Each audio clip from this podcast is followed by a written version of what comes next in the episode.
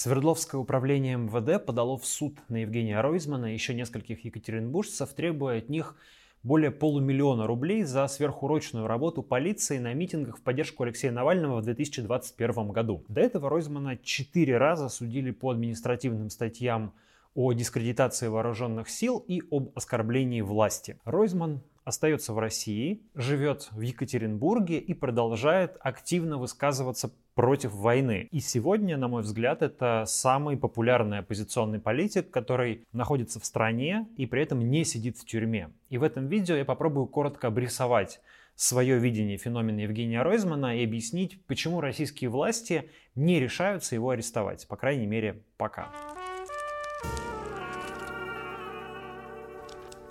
Итак, как рассказало издание «Вечерние ведомости», Главное управление Министерства внутренних дел по Свердловской области обратилось с иском в Октябрьский районный суд Екатеринбурга и потребовало от Евгения Ройзмана, Виктории Райх, Ирины Норман, Кирилла Серебренникова и Сергея Чеченова возместить 565 тысяч рублей за сверхурочную работу полиции на акции 31 января 2021 года. Акция в поддержку Алексея Навального.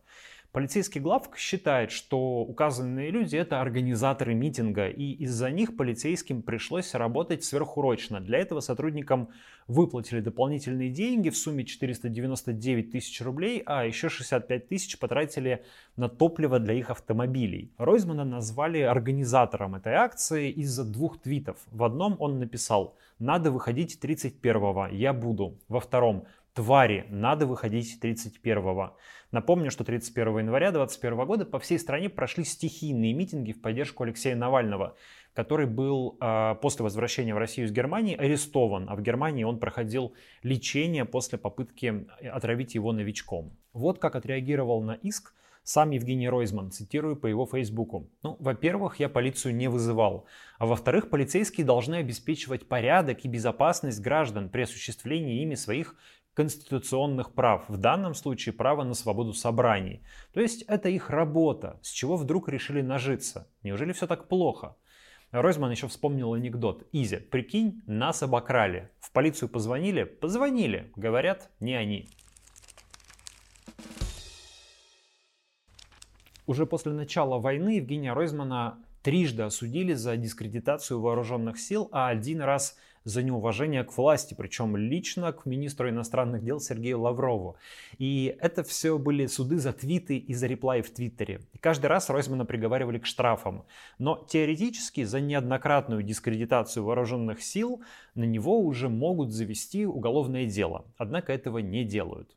Ройзман в Твиттере, в Фейсбуке, на Ютубе и много где еще публично осуждает войну. И вам хорошо известно, что сегодня и за меньшее людей отправляют в тюрьму. Владимир Карамурза сидит за слова о том, что российские ракеты летят на мирные города Украины. Илья Яшин за рассказ о происходящем в Буче со ссылкой на СМИ.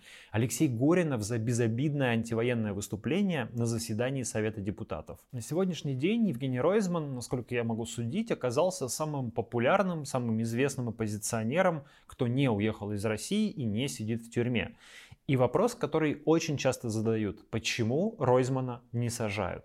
Давайте я попробую обрисовать свое видение. Но прежде чем перейдем к основной части, подпишитесь, пожалуйста, на этот канал, поставьте лайк этому видео и помогите проекту донатами. Подпишитесь на Бусти, если у вас российская карта, или на Патреоне, если карта иностранная. разовый донат, разовое спасибо можно отправить по ссылке в описании этого ролика или по реквизитам, которые там указаны. Ройзман совершенно уникальная фигура для российской оппозиции. У него есть невероятный жизненный опыт и сочетание качеств, которых нет просто ни у кого. Ройзман выходец из простой семьи. Он уралец, вырос на Уралмаше. Он, что называется, из народа, и в отличие от многих других представителей оппозиции, его любят и уважают простые люди. Достаточно один раз прийти на прием, который проводит Ройзман, чтобы в этом убедиться. Работяги, жители глубинки его считают за своего. В Свердловской области, я думаю, есть тысячи людей, которым Ройзман помог непосредственно, лично, от каких-то мелких вопросов до жизненно важных вещей вроде спасения жизни ребенка или помощи с закрытием долга по ипотеке.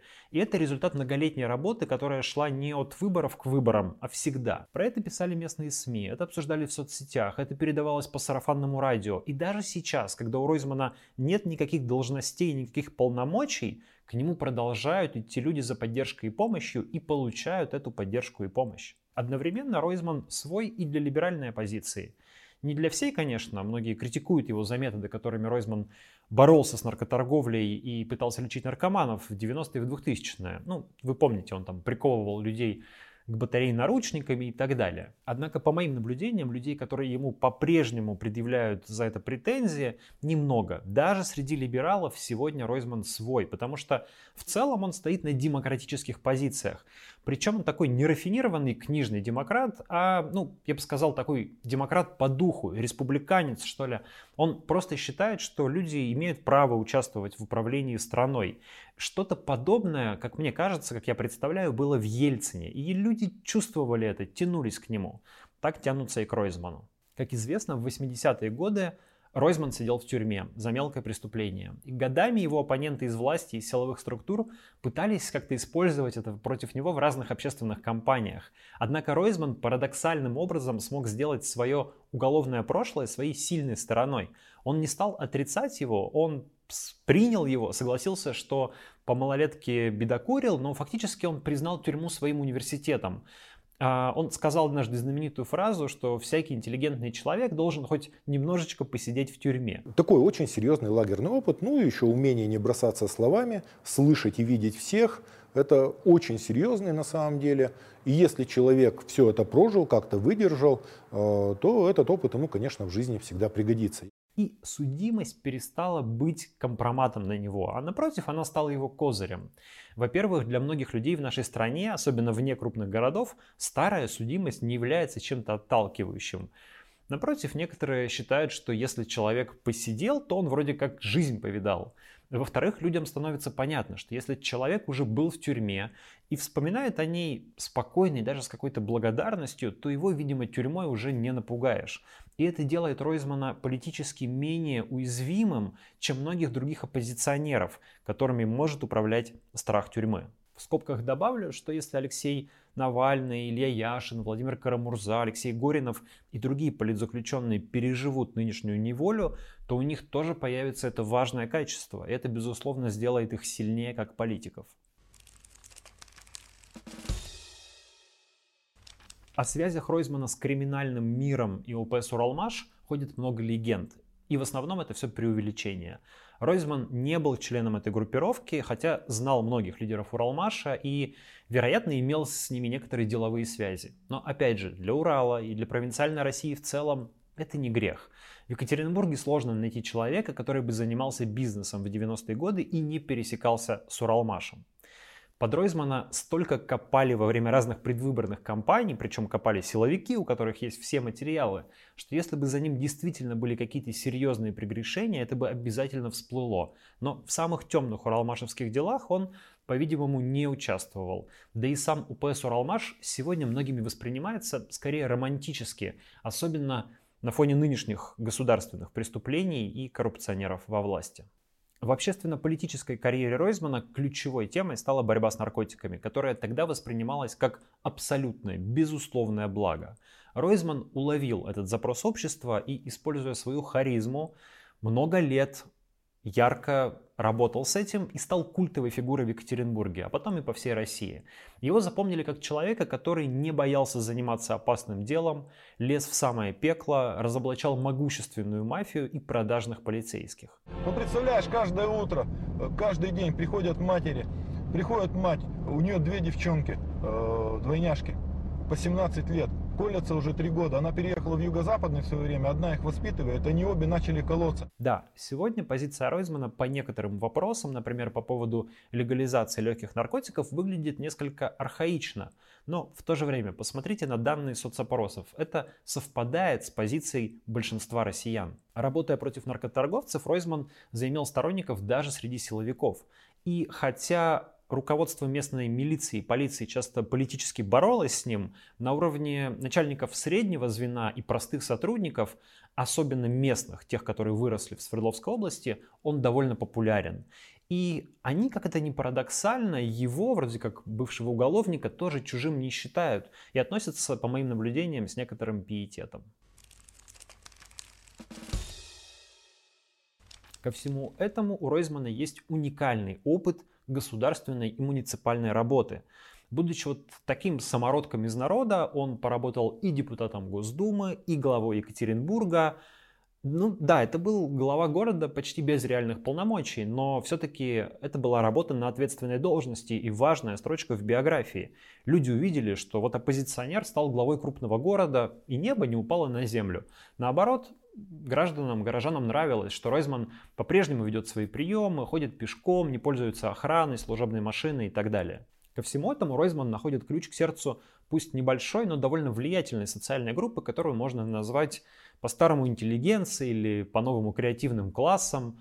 Он пишет стихи, он издает книги, он готовит научные статьи, содержит частный музей иконы, он коллекционирует искусство. В общем, и для этих людей он тоже вроде как свой. Признаться, мне трудно найти сегодня в России политика, который обладал бы таким уникальным сочетанием качеств. Я сам из Екатеринбурга, я хорошо знаю, что Ройзмана там действительно любят, и за последние годы эта любовь, пожалуй, только выросла. Когда Ройзман перестал быть мэром, люди увидели, что он за пять лет во власти не нажил богатств. Он пришел туда небогатым человеком и таким же человеком ушел. И сегодня люди видят, что Ройзман не уезжает из страны, несмотря на огромные риски оказаться в тюрьме. И это тоже, безусловно, вызывает к нему уважение. Мне приходилось видеть немало закрытых опросов по Свердловской области, и почти всегда Ройзман оказывался в регионе самым популярным политиком. Он с минимальными ресурсами при жестком административном противостоянии выиграл выборы мэра Екатеринбурга в 2013 году. И если бы выборы э, были хоть сколько-нибудь честными сегодня, он бы однозначно выиграл выборы губернатора Свердловской области. Я думаю, что, учитывая его уникальные качества, он легко бы мог замахнуться и на президентскую кампанию. У него хорошие шансы. Это ключевой ответ на вопрос, почему Ройзмана пока не сажают потому что у него есть реальная популярность.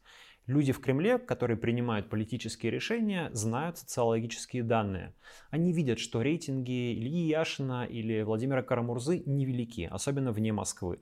Их можно безопасно посадить в тюрьму, и это на самом деле мало кого в стране заденет. С Навальным было сложнее, его популярность выше, и характерно, что за него люди выходили на улицу. Тут власть шла на риск, но Навальный продолжал атаковать, и они считали, что у них не остается другого выбора. Ройзман популярен, особенно в Екатеринбурге, на Урале, а, и его арест может иметь серьезные социально-политические последствия, в том числе и выход людей на улицы. Я думаю, что во власти считают, что сегодняшняя консолидация такая довольно шаткая, и какое-то неосторожное действие может разрушить карточный домик. И арест некоего по-настоящему популярного в народе человека, вроде Ройзмана, теоретически может стать таким действием. Характерно, что когда весной 2021 года Ройзмана попытались арестовать на 9 суток за тот же митинг в поддержку Навального, его выпустили из спецприемника уже через день, пока люди не успели осознать произошедшее. Вероятно, поняли, что допустили ошибку и быстро отыграли назад. Второй ответ на вопрос, почему Ройзмана не сажают, потому что он осторожен. Да, он прямо высказывается против войны и говорит, что думает, но он не дает поводов поступить с ним как с Навальным. Самое главное то, что он фактически отказался от амбиций прийти во власть. Перед последними выборами депутатов Госдумы он открыто заявил, что не будет в них участвовать. Он не стал участвовать в выборах губернатора Свердловской области. Ройзман прекрасно понимает, что его все равно не зарегистрируют кандидатом, а сама попытка во власть будет воспринято людьми в Кремле как некий переход черты. Он делает выбор не пытаться, так как шансов все равно нет. Навальный делал другой выбор. У Ройзмана вот такой. Плюс ко всему, в Свердловской области в этом году выбор губернатора. И для Кремля важно, чтобы все шло спокойно. Арест самого популярного политика региона может сделать сценарий кампании непредсказуемым. И ну, пусть даже сам Ройзман в ней не участвует, все равно голосование может оказаться протестным. Даже там, пусть за какого-нибудь спойлера проголосуют на зло власти. И этого, конечно, не хотят. Вот и получается, по совокупности всех этих факторов, что Ройзман пока на свободе. Он, с одной стороны, слишком популярен, чтобы его арестовать, а с другой стороны, слишком осторожен, чтобы дать для этого какой-то очевидный повод. Такова ситуация к сегодняшнему дню. Мы не знаем, какой она будет завтра. Война быстро сгущает краски, режим становится жестче. И в какой-то момент люди в Кремле могут решить, что Ройзман на свободе уже как-то не вписывается в желаемую картину мира тогда придут и за ним. Последствия этого предсказать сложно, но я думаю, что если Ройзман будет по-прежнему оставаться собой, то любой поворот событий лишь укрепит его как политика. И, возможно, когда-нибудь этот политический капитал ему можно будет реализовать. Пишите в комментариях, что думаете про Евгения Ройзмана, про его перспективы в российской политике. Меня зовут Дмитрий Колезев. На этом канале каждый день по будням выходят разборы важных и интересных новостей, поэтому подписывайтесь. На сегодня это все. Пока.